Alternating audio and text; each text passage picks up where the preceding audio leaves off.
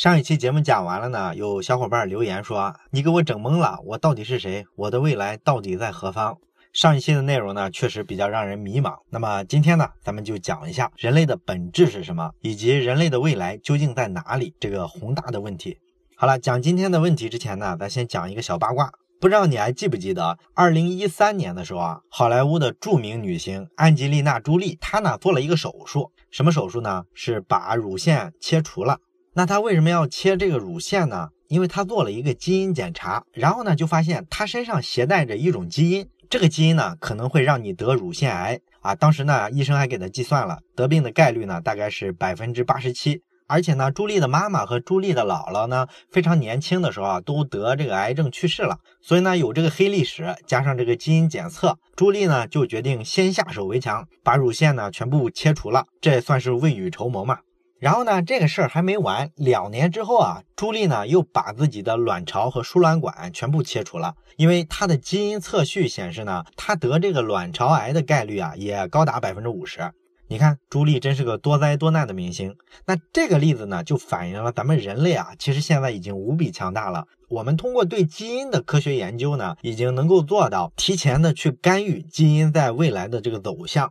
那咱们看这个例子里啊，朱莉之所以能成功的预防乳腺癌和卵巢癌，其实呢就得益于一个技术的发展，就是基因检测。咱们人类目前科学的发展呢，已经能够找到很多疾病，它到底是哪些基因造成的。然后呢，咱们可以提前做决策。这个基因检测的技术呢，对于咱们人类预防疾病来说是特别有用的。所以呢，全球有好多高科技企业啊，都想在基因检测这个事儿上呢取得领先。你比如说，美国有一家公司叫做 Twenty Three and Me 啊，这个英文的字面意思呢就是二十三和我。为什么叫二十三呢？因为人体的这个基因组啊，不是有二十三对染色体吗？所以这个二十三和我，它意思就是我们跟染色体、跟基因关系很密切嘛。那这个公司它能提供什么服务呢？只要你向这个公司啊支付九十九美元，他们就会寄给你一个检测包。这个检测包里呢，就有一根唾液收集试管儿，然后呢，你收到之后呢，就可以呢往这个试管里啊吐个口水，完了密封好，再给它寄回到美国加州这个公司所在的地址，然后公司呢就会分析一下你这个唾液里面的 DNA，就是基因嘛，然后呢，他们会把这个结果啊再返回给你。你呢就会得到一张列表，这个列表上呢就记载了你可能出现的各种健康危机。它还会从基因的层面呢预测一下你未来可能遇到的各种小问题。你比如说，你以后会不会变成一个秃头？完了，你老了之后呢会不会失明啊？这些事儿概率大小，它都给你列出来。你看这个检测还挺便宜吧？才九十九美元，我们就可以做到这么详细。当然了，基因检测这事儿呢，可不只是美国人盯着，咱们中国人啊也没落下。上个月的时候呢，在深交所挂牌上市了一家高科技公司，叫做华大基因，这个呢就是做基因检测的。好多人可能都买了这个公司的股票啊，因为大伙都觉得基因检测这个东西还是挺高科技，可能是未来的一个风口嘛。既然商业社会这么看好基因，那你说基因到底是个啥呢？咱们打个比方，如果身体是一幢房子的话，那造房子之前啊，你必须得先有图纸啊。那基因是什么呢？就是这张图纸啊。这个图纸上呢，它把未来这个房子啊要怎么造，什么规格，什么朝向，其实都一清二楚的都写明白了吗？所以呢，咱们生命有了基因这一张图纸呢，它就可以按部就班的往下去发育。那从这个点出发呢，这个生命科学的科学家啊，经过这个几十年的研究，他们就做了一个推论：地球上这些生命，它很大的可能只是一套算法。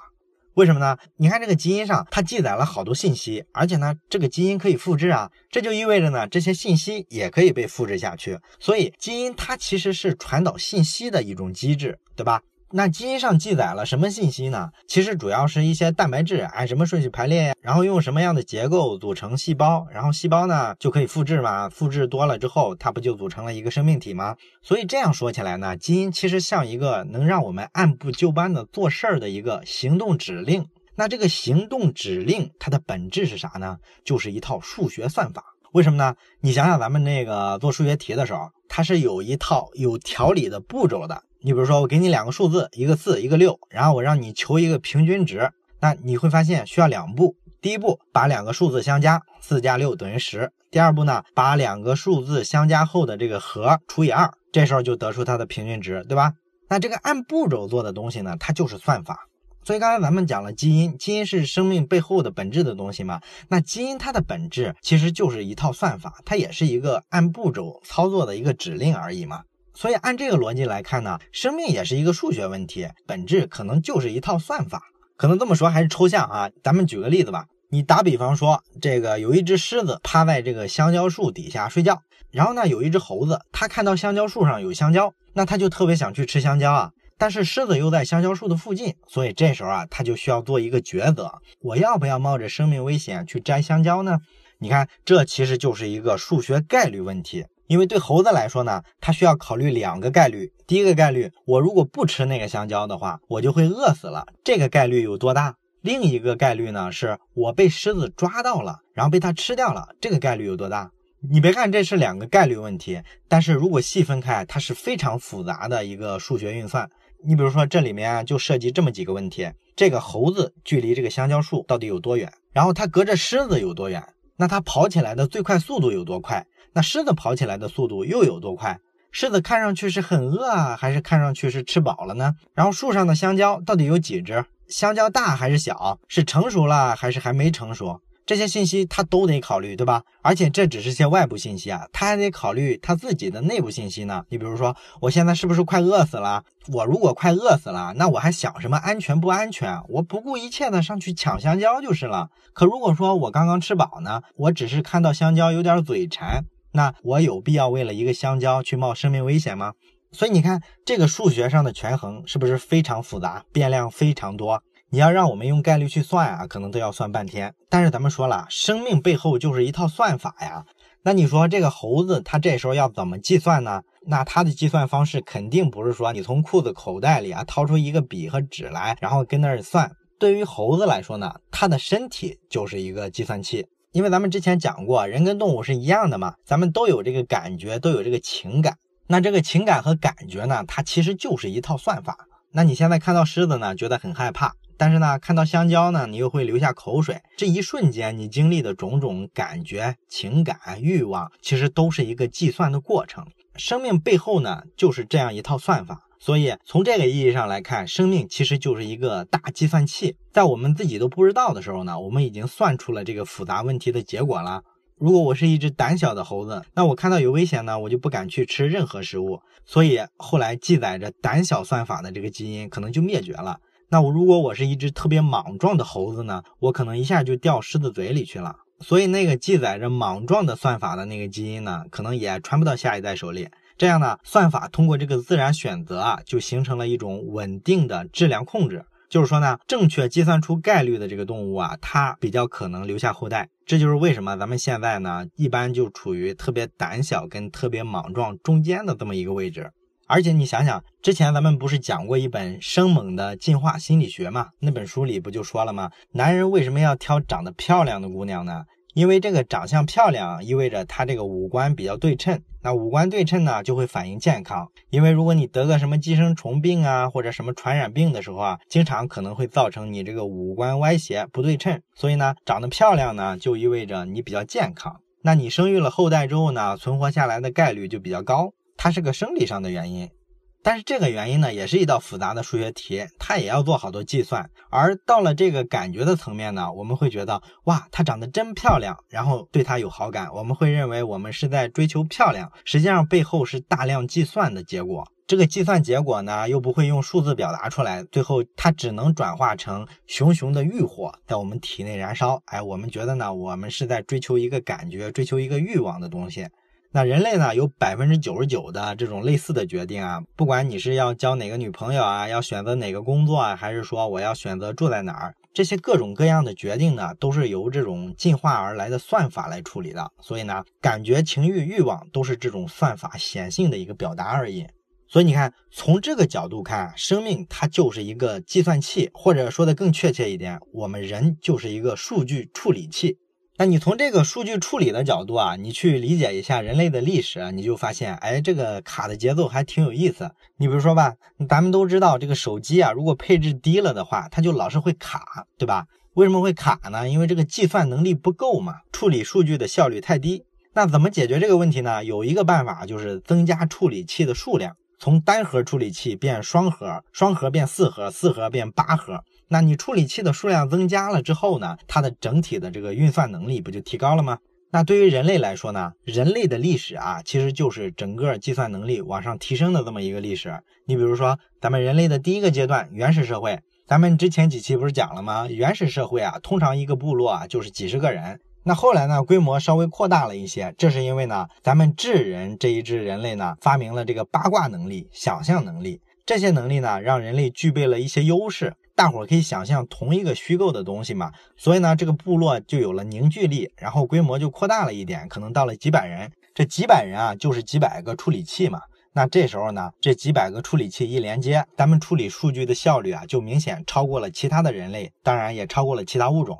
然后到了第二个阶段，农业革命时代呢，咱们人口不是增加了吗？那处理器的数量就相当于是急剧的上升，这就形成了一个比较密集的处理器的网络。那一个村落可能上千人、几千人，这个处理数据的能力就变得更强了。所以农业社会留下的这个数据体量就比原始社会大好多。但到了第三个阶段呢，也就是四五千年之前，哎，那时候呢，人又发明了文字，发明了货币啊，这个东西就厉害了，因为文字啊、货币啊这些东西啊，全人类它能通用。那这个想象力啊，就把更多的人类处理器连接在一块儿，然后我们处理数据的能力就更强了，因为相当于联网了吗？那第四个阶段，也就是最后一个阶段，其实就是最近的几百年科学革命。科学革命呢，让人类有了一些交通工具啊、通讯手段，我们能够全球化。那这个呢，就让地球各个地方的人类联系更密切了啊。我们现在的联系啊，基本就有点像一张蜘蛛网一样，无孔不入。然后全球网络里的这个信息呢，是越来越往这个自由流动的方向去进化的。这就相当于什么呢？相当于改善了全球的数据处理系统。提高了这个信息流通的速度和顺畅度，所以呢，咱们往前看就会发现啊，这个人类的历史啊，再往前走的话，一定是处理的数据越来越多，处理数据的效率呢也越来越高。那这就会有一个问题啊，既然人类是一个大计算器，一个大处理器，那我们处理信息的能力总是有限的吧？咱们现在已经发明了计算机，那计算机这个东西啊，它处理信息的效率可比人类要强啊，这会不会给人类带来很多挑战呢？这是当然的嘛，这个肯定是避免不了的，而且就在我们身边发生。你就拿人工智能来说吧，去年的时候，谷歌开发的阿尔法 Go 不是大战李世石吗？李世石是咱们人类大概第三名、第四名的围棋手啊，就被阿尔法 Go 打败了吗？然后去年底的时候，这个阿尔法 Go 呢跑了围棋对战平台上去，跟各路高手一路过招，一局都没败。到今年春天的时候，他终于向全球第一棋手柯洁提出了挑战。然后呢，轻松的打败了柯洁，这事儿咱们都知道，对吧？实际上，在阿尔法 Go 和李世石开打之前呢，咱们大部分人都觉得可能李世石会比较轻松的胜出。但是很遗憾，人工智能的这个学习能力啊，比我们想象的要快得多。那人工智能为什么比人强呢？就是因为人家的算法比咱们人类的厉害嘛。你就拿谷歌的这个 DeepMind 团队，他开发的这个 AlphaGo 来说吧，它这个人工智能用的算法是什么呢？叫深度学习算法。那这套算法就厉害了。你知道咱们以前的计算机啊，你要教这个电脑学会识别一张图片，你比如说给它一堆照片，然后让它从里面挑出一张美女的照片来，我们一般都是怎么做呢？就是给它设置条件呗。你比如说，告诉他这个美女啊，具备这几个特征，哎，五官是怎么排布的，皮肤是什么颜色啊，头发是什么颜色，眼睛有多大，等等等等，就是把这些美女的标准啊告诉他，然后让他去这些图片里去筛选，这是他的一个学习的思路。但是这个办法啊，找出来的图片往往不是很准确，他经常啊找出一张狗的照片来，这个呢就比较奇葩，可能这只狗呢正好符合这几个特征啊，好像黑了好多美女。那人工智能啊，它用的是另一套逻辑。它是叫深度学习嘛？什么叫深度学习呢？简单说来吧，它有点像小孩子学说话。你比如说，有些三四岁的小孩啊，他学说话的时候呢，经常说出一些咱们认为啊他应该不知道的词儿，实际上确实没有人教过他。那他从哪儿听来的呢？可能就是我们大人谈话之间，无意间被他听到了一些词儿，然后呢他就学会了，就把这个词儿用出来了。但是呢，他可能用的地方不对，那咱们这时候就纠正他，哎，这个词不能这么用。然后他记住了，下次再用，然后还不准确，我们再纠正。那一直到后来，他知道这个词儿该怎么用，这就是小孩子学说话的方式，对吧？那这个深度学习的算法呢，也是有点类似这个方式。它并不是给你一个规则，告诉你美女应该具备这五个条件，而是呢直接扔给你一百万张照片，里面可能有猫的、有狗的，还有美女的。那你要自己想办法去学习，去总结规律，自己识别出美女的照片来。理论上来说，只要给你的这个数据库的量够大，你就可以越来越精准的识别。这就是深度学习的逻辑。你像 AlphaGo 这个人工智能啊，并不是程序员啊给他输入程序，告诉他围棋的规则是什么，而是丢给他很多围棋对战的视频资料，然后让他自己去学习。那通过大量的学习呢，他就能总结出来怎么样下棋才能够赢。你看这个就很逆天了。你说这个智能跟咱们人类的智能有什么差别？而人家处理数据的方式是计算机的方式，他一晚上可以跟自个儿啊下十万盘棋。你这个人类怎么能做到？你人类的顶尖棋手一天下个三盘两盘的棋手，体力就跟不上了。可是他只要有电就行啊！他一晚上下十万盘棋，可能比绝大多数的专业棋手一辈子下的棋都多。所以你说这个数据体量，他的学习效率，你人怎么跟他竞争？这就是人家算法上的优势，完爆人类。那还有一个比较典型的领域就是自动驾驶。咱们知道前两天有个新闻说，这个百度的老总李彦宏驾驶着百度的这个自动驾驶汽车上五环，啊，完了被交警盯上了，说这个无人驾驶汽车啊不准上路。这个新闻前两天刷屏了，大伙儿都觉得特搞笑一事儿，是吧？但是你注意啊，这事儿背后的意义可很伟大。这说明什么呢？说明无人驾驶汽车啊，距离它的商业化应用其实是近在咫尺了。你像现在很多汽车企业都发布了这个无人驾驶汽车上市的这个计划，很多汽车公司都承诺说，二零一八年就开始上市。那实际上更早之前呢，特斯拉已经出了自动驾驶了，好多人好几年前就把这个视频传到网上了嘛。有人一边开特斯拉一边泡面啊，当然了，特斯拉这个自动驾驶啊，只能算一个二级自动驾驶，真正的自动驾驶啊，最高级是五级。特斯拉那个水平只能算是半自动驾驶，还没法完全脱离人。真正研究自动驾驶最厉害的是谷歌，他研究了已经好多年了嘛，但是至今也没有推出上市的产品，因为他一直还在积累数据。但是经过这几年的自动驾驶的测试呢，谷歌的自动驾驶汽车呢已经跑了几百万公里，基本上还是很少出事故的。中间出的大部分事故呢，并不是机器的问题，而是人的问题，是人撞的他，不是他撞的人。所以咱们看，只要政治上没有障碍的话啊，交警别找茬。那么三两年内啊，咱们现在很多城市的大街上很可能就会跑起来很多无人驾驶汽车。你像现在的苹果、微软、百度、优步这些大的科技公司啊，其实都是在研究无人驾驶汽车。那无人驾驶汽车嘛，它自然也是靠算法嘛。那它靠算法来驾驶汽车，就明显比人驾驶靠谱多了嘛。首先，它不会注意力涣散，然后呢，它也不会说因为失恋了，或者是工作不顺利了，情绪不好，这导致呢开车的时候出现一些故障。它如果要出故障，那无非就是出点电子故障，出点网络故障这些东西，对吧？那只要是机械类的、工程类的故障呢，我们都可以用技术手段把它压在一个非常低的比例。而人这个情绪啊、心情啊这些东西啊，你是无法控制的，对吧？所以这个自动驾驶汽车的事故率一定会比人开车的事故率要低很多很多，这是毫无疑问的一件事儿。当然了，这个算法还有很多领域都比人强。你比如说，预测美国总统大选的时候，你这个媒体啊发表什么社论文章，或者是什么调查公司去做民调，做了半天呢，你们都预测希拉里一定会获胜，结果特朗普就是胜了，是不是打脸了？但实际上，对于像 Facebook 这种公司来说，只要是掌握了大数据的这种社交巨头，他们其实心里都门儿清，人家都知道谁会获胜，因为他们通过你各种数据，你点赞啊，你发表的言论，你浏览的记录啊，这些东西啊，完全。可以分析得出你的政治观点，对他们来说呢，特朗普当选并不是特别意外的事儿。所以呢，这些各个领域的算法逐渐超越了人类之后，我们就会发现，哎呀，狼来了。为什么呢？因为咱们现在媒体实际上也有察觉了，经常喊的一个事儿就是说，人工智能啊可能会替代掉人类的好多好多的工作。我们人类呢，好多人可能被机器人抢了工作，我们要下岗了。当然，这种预测特别多哈，我看了好多机构做这个预测报告，反正五花八门的，说人类被替代工作的这个比例啊，从百分之九到百分之三十八、三十九啊，各种比例都不等，也不知道哪个数据更科学。但是反正它一定会替代掉好多人，这个是大家都公认的一个事实，对吧？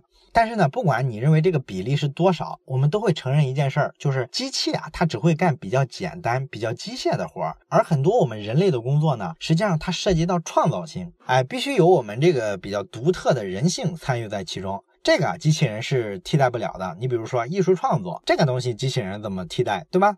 哎，这个话还真是说早了。咱们就拿网易云音乐这个产品的招牌音乐创作这事儿来说说。那美国的加州大学圣克鲁兹分校啊，有一个音乐教授叫做戴维科普啊，这个人呢，在古典音乐这个领域啊，特别受争议。为啥呢？因为他写了一个计算机程序，这个计算机程序呢，能够编曲，不管是什么协奏曲啊、合唱曲啊、交响乐啊，还是说歌剧啊，他都能写。这个教授呢，他花了七年的时间才把这个程序写出来。然后这个程序写出来之后呢，他一天呢就写了五千首赞美诗。这个赞美诗呢，跟巴赫的风格是一模一样的。他还跑学校的音乐会里去啊，搞了一场演出。然后呢，现场观众反响特别好啊，大家都以为是巴赫的作品嘛，这个风格是一模一样的。完了后来呢，他说这是我电脑程序写的，哎，好多人就很生气啊，说啊你这不亵渎艺术吗？啊，也不知道为什么有人会这么问哈，你听的时候不是很高兴吗？好多古典音乐的爱好者就特别敌视这个程序。后来呢，还有个其他大学的教授，哎，非要跟这个程序比一比，搞一场人机大战，这就成了一个音乐领域的阿尔法狗大战历史时。那他怎么大战的呢？其实就是现场去演奏人跟机器写的曲子。然后呢，让现场的观众投票，你来听听哪个是人写的，哪个是机器写的。那结果呢，肯定不行啊！现场的观众哪儿分得出来啊？完全错的一塌糊涂。后来呢，这个戴维科普呢，还给这个机器人程序呢出了一张古典音乐的专辑啊！你说这气人不气人？这个教授啊，他还又写了一个软件。那这个软件呢，这回不搞音乐了，他干嘛呢？能写诗啊！不管是哪个诗人的作品，我把你的作品批量输入进去，然后拿数据一分析，哎，最后呢，他自己搞创作，创作出来的风格啊，就可以跟你的风格一模一样。这个读者呢，根本就看不出差别来。所以呢，你看这时候算法又打了人类的脸吧？你们说你们整天搞艺术，你跟我装什么呢？再牛的音乐大师，你一晚上能写出五千首曲子吗？这不可能啊，一辈子也写不出来啊！还有一个著名的例子呢，就是 IBM 公司做电脑的那个，他开发了一个超级计算机啊，给他起个名叫沃森医生。你听这名字你就知道是干嘛的，对吧？他想给人看病，那这个机器人看病可就比一般医生厉害了。咱们一般以为啊，这个看病啊是一个人一个症状，这个医生啊应该是有很多的经验和需要随机应变的地方。这个机器人怎么可能替代呢？但是很邪门啊，人家又替代了你啊。这个沃森医生呢，你知道他有数据库啊，他数据库里啊有人类历史上所有的疾病和药物的全部信息。而且呢，这个数据库实时更新啊。你说你有什么最新的研究成果？哪些著名的期刊又发了什么最新的论文？它都收集进去。那你说你作为一个人类的医生，你哪有这个能力是吧？哪有那个精力啊？再一个呢，这个沃森医生啊，他不是有大数据吗？你病人的这个病历啊、病史啊，还有你兄弟姐妹、父母啊，包括你朋友啊，所有这些人的病历，包括你们的基因数据，你都输入进去。那我可是对你了如指掌，我比你自己还了解你自己。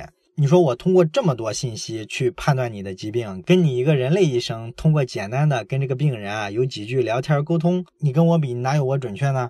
更重要的呢是沃森医生永远不会说我累了，我饿了，我拒绝加班，没有这回事儿。医生经常因为加班啊精神状态不好，然后特别容易出医疗事故。对沃森医生来说呢，绝对不可能出现这个状况。那你可能还是不服啊？你说医生跟病人交流的时候，他有一些举手投足啊，他有一些表情啊。那如果一个病人得了癌症，我作为一个医生，我还会去撒个小谎，一个善意的谎言，去欺骗一下这个病人，安抚一下他。你这个机器人，你哪会这些啊？你是一个冷冰冰的机器，你又没有感情啊？实际上呢，沃森医生在这方面啊，仍然比人类做得好。为什么呢？因为它能够检测你作为一个病人，你的血压，以及说你大脑里的那些电子活动。咱们上期不是讲了吗？你所谓的意识，所谓的感觉，就是些电子信号嘛，它都能把这些信息收集起来啊。然后它还可以分析你的社交信息啊，你的朋友圈、你的微博，把这套所有的信息分析完了之后，它就能找到一个最适合的音调和你最想听的词语，告诉你你需要知道的事情。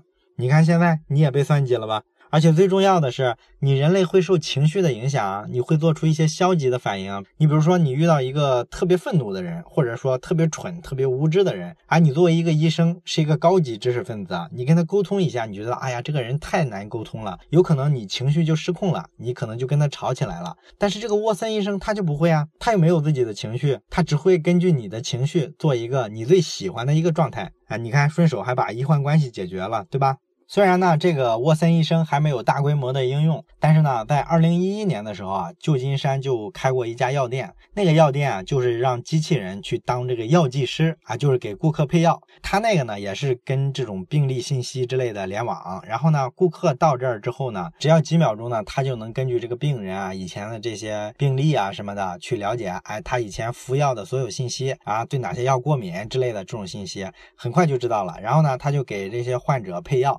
然后一年之内呢，这个机器人的药剂师呢，他开出了多少个药方呢？有两百万张。那有没有出错的呢？没有，一个都没有。你要知道，这是个非常伟大的成绩。为什么呢？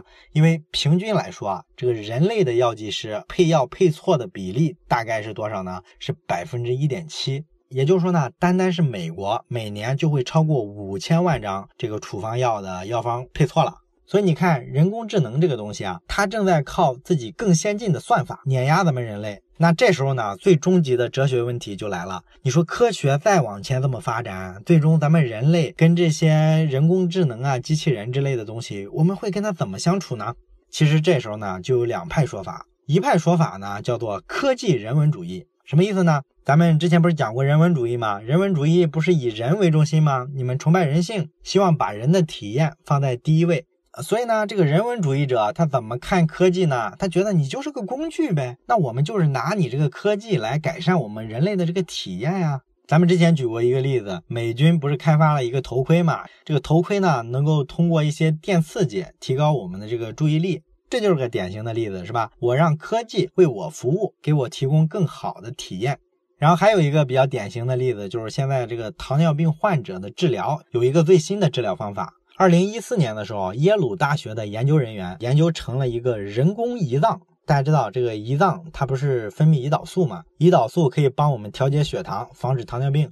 那这个人工胰脏是怎么工作呢？用智能手机去控制你这个血糖值的数据啊，每天检测完了之后啊，都发到你手机的这个 APP 上。然后如果血糖出现了异常呢，这个手机 APP 呢就自动的去发号施令，让这个人工的胰脏去分泌胰岛素，来把这个血糖调低。这个过程呢，完全不需要人来操作，这个 APP 自动就搞定了。这就是咱们希望科技做的事儿，对吧？咱们希望呢，科技来服务于我们人类。还有一个非常惊人的例子啊，是我们医学上不是有些仿生设备吗？你比如说一些机械手，这个人啊，不管是因为意外啊，还是因为战争啊，失去了这个手臂之后呢，你就可以给他装一个机械手。这个机械手呢，跟人的神经系统啊能连接起来，然后这个患者呢，他能够用自己的意识去控制这只机械手，让他拿东西啊、喝水、吃饭都没有问题。这个不管是在动物身上还是在人身上，我们都能做到这个效果。这个非常恐怖，用意识去控制一个机械的手臂，你想想这个效果是不是很惊人？而且呢，你沿着这个思路去畅想一下未来的话，你就会发现，我们人类未来啊，很可能就不需要现在这个身体了。因为我们的身体无非就是个皮囊嘛，对吧？如果我们能制造一个金刚不坏的身体，比如说一个金属的四肢躯干，只要把它跟大脑连接起来，我们能用我们的意识去控制它，不就完了吗？这时候你也不用担心什么车祸啊、意外啊，这个东西压坏了，我们就再换一个新的呗。你看这是不是对人类的一种升级呢？这就是说科技人文主义这一派的想法。但是这一派想法啊，听上去虽然很美好，但是有一个逻辑上的悖论，就是说你人文主义不是追求平等吗？你觉得每个人的体验都很重要，然后大伙儿的体验都应该得到尊重。可是问题是，你用科技改良了人的这个肉体之后啊，你会发现完了，出现了新的不平等。为什么是新的不平等呢？你比如说，有钱人他就可以买更好的设备，对吧？你没钱，你就只能用比较差的设备，甚至说你买不起设备，你只能用我们现在人的这个肉体。你可能说，咱们现在也不平等啊，也有贫富分化呀。没错，咱们是有贫富分化，可是这个贫富分化呀，只是体现在物质财富方面。那人富人挣钱比你多，财富的增长也比你快，这个毕竟是个外在层面的东西。你要回归到人作为一个本体这个层面，他在生理上可是跟你是一条起跑线上，他也没比你多个脑子多条腿，对吧？可是有了这种科技改良之后，那就不一样了，人家可在生理上都是可以超越你好几个维度的。那这时候你说人跟人之间还怎么竞争？这根本就不平等、不公平了嘛，对吧？而且还有一个问题啊，就是未来的话，随着我们这种技术的进步，我们把人的身体啊升级、升级再升级。那升级靠的是啥呢？其实靠的也是更好的算法，对吧？这样呢，我们大部分人啊，相当于就成了这个算法的奴隶。那问题是，算法是谁的奴隶呢？肯定是一小撮精英人士嘛，因为只有他们才有能力去控制算法、开发算法，对吧？那人类社会这时候结构会不会发生变化呢？这一小撮能够掌控算法的人，会不会成为人类社会新的独裁者呢？他们完全有这个实力啊，对吧？而且他们形成的这种独裁可厉害多了，这个比古代的皇帝、暴君、军阀这个都要厉害得多。他可是控制全人类啊！所以你看，走科技人文主义这条路啊，从逻辑上来说，很可能未来是走不通的。因为你走过去之后，可能让人类误入一个歧途，可能我们大部分人会过得比现在还惨。那除了这条路，还有一条什么路呢？叫做数据主义。这个数据主义的意思啊，就是说你别谈什么人的感受啊、体验这些东西了，太虚。咱们就应该重新建立一个新的价值观。什么价值观呢？就是数据至上。咱们这个算法呀、数据啊、人工智能啊，发展到现在了，我们基本能看清了，数据是能改变世界运转的效率的。只要是用数据去改善世界运转效率的这些事儿，都应该去做，其他的都不需要考虑。为什么呢？你举个例子吧，你比如说现在全球的这个私家车都特别多，对吧？二零一零年的时候呢，全球就超过了十亿辆的私家车。而且呢，到现在还在不停的增加。那这些车呢？你看它污染地球，浪费大量的能源。而且为了这些车能跑得开，我们的城市道路啊要不停的拓宽、拓宽再拓宽。停车位呢需要不停的添加、添加再添加。虽然有很多环保主义者整天喊：“哎呀，大家要尽量的用公共交通，多骑自行车。”可是呢，大家都习惯了这个私家车的便利嘛。你说谁会回过头来再去坐公交车？但是呢，数据主义者呢就指出来了，说你们不要强调这个人权啊，人的权利这些东西也都是虚的。老百姓呢，其实真正想要的并不是这个车辆本身，而是一种移动的便利。哎，我只要用足够优秀的数据来处理一下这个车辆的信息，我就能让人类简单又高效了。你比如说吧，你一个人早上八点上班，然后呢，你开车半小时到了单位，然后你把车停好，就开始工作。工作了一整天之后呢，到下午六点你要下班了，这时候呢，你才把车开出来，然后也是开半小时到家了。这样你看，你一天二十四小时，你总共呢只开一个小时的车，这个车呢要在停车位上停二十三个小时。你这个效率太低了，对吧？我要用一个智能的系统，用大数据来给你规划一下这个时间，给你做一个统一调配。你这个车子呢，只要没用的时候啊，就可以给它共享出来给别人用。我用这套大数据一调配呢，可能就让全世界的这个私家车的数量大幅减少了。我只要呢投入五千万辆无人驾驶的车，我就能保证全世界所有的人都有车坐。比你原先那个十亿辆效率是不是高多了？而且我还不需要额外的增加道路、增加桥梁、增加隧道、增加停车场，这些都不需要。你看我这个靠数据是不是效率高得多？所以呢，这个例子里的前提就是他要拿到足够多的数据，足够充分，他才能做这件事嘛。所以数据主义啊，就主张所有的数据都应该开放。你看，咱们现在手机里要装一个 APP 之后呢，它一般啊都要读取你的通讯录啊、短信啊、你现在的位置啊这些信息，它都想要，对吧？然后呢，手机就提示我们是同意还是不同意。也就是说，我是有权利去保护我的隐私信息的，对吧？这是一个人文主义的思考逻辑。那数据主义呢，就觉得你别扯那没用的，这个就是效率特别低的一个原因。实际上，你把数据放开了，对全人类来说啊，都是一个特别好的事儿。所以呢，所有的信息都应该共享，都应该上传到网上。那些科学杂志啊，你也别谈什么版权。你这些最新最好的论文研究成果，你为什么不共享给全人类呢？你说你有版权，你不开放，你这不是影响了人类的信息自由和信息效率吗？所以呢，应该坚决的杜绝。当然了，你可能会说，我把数据全开放出来之后，那没有隐私保护，我岂不是很容易受伤？那数据主义者呢会告诉你，不会，为什么呢？因为你数据开放了之后啊，那我们就会发现呢，这个人工智能，这个机器人，它会收集到关于你的足够多的信息，那么就会出现一个结果，就是这个人工智能机器人会比你自己更了解你自己。因为咱们之前讲过嘛，咱们人类不是有两个自我吗？一个叫叙事自我，一个叫体验自我。这个叙事自我，他会编故事啊，他会骗你啊。体验自我的体验才是真实的体验和感受啊。那一个机器人呢，它能够收集到关于你的各方各面的信息，这个信息呢，反映的都是你真实的体验自我，所以呢，它就能比你自个儿啊还了解你自己。所以说，你要找一个什么样的女朋友，选一个什么样的专业，该不该跳槽，该不该离职，这些信息啊，你不用自己做决策，你问他，他会算出一个对你来说最好的结果，然后直接替你做了决定，一定是个效率最高的方式，对吧？所以这是数据主义的主张，完全开放。当然了，这个数据主义呢，它也会造成一个比较严重的问题。什么问题呢？就是说，我们人类可能会发现，哎，我发明了算法，发明了人工智能，发明了计算机机器人，然后呢，我发现我跑到了一个数据的世界。这个世界里呢，所有的东西都围绕着信息、数据进行。那人工智能呢，在这个世界里啊，比我们人类强大的多，它可能替代我们人类成为这个世界的中心。那这么看的话，我们人类的地位岂不是降级了？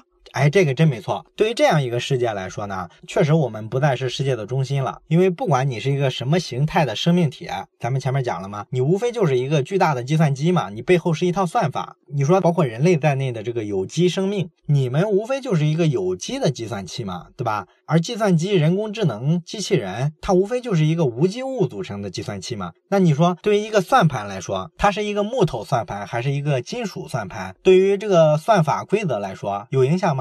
没有任何影响，对吧？那你不管人类、哺乳动物啊，还是爬行动物，你们这个计算器无非就是用碳组成的，而计算机呢，无非就是主要是用硅组成的，是化学元素不同。这个对算法来说无所谓，最终是取决于哪个算法运算效率更高。所以，如果我们人类走上数据主义这个道路之后，我们可能就处于一个完全边缘的位置，因为我们的算法赶不上计算机，赶不上人工智能吗？那这就有问题了，我们人类还有存在的必要吗？我们原先的时候处于世界的中心，是因为我们人类这个计算器、这个处理器比其他物种要强大，比他们更先进，是一套更好的算法。你现在有了比我们强得多的算法之后，我们人类这个计算器还有存在的必要吗？肯定没有了嘛，对吧？所以呢，这么一讲啊，数据主义这个未来啊，比这个科技人文主义啊也强不了多少。这个就是《未来简史》这本书对于人类的本质以及人类未来的一个预测。那讲到这儿呢，这本书我们基本就讲完了。那我们最后再讲几句，你怎么看待尤瓦尔·赫拉利这个预测呢？你说这个预测到底值不值得相信呢？那我个人的感觉是，预测嘛，你就当做一种可能性去一听它就完了。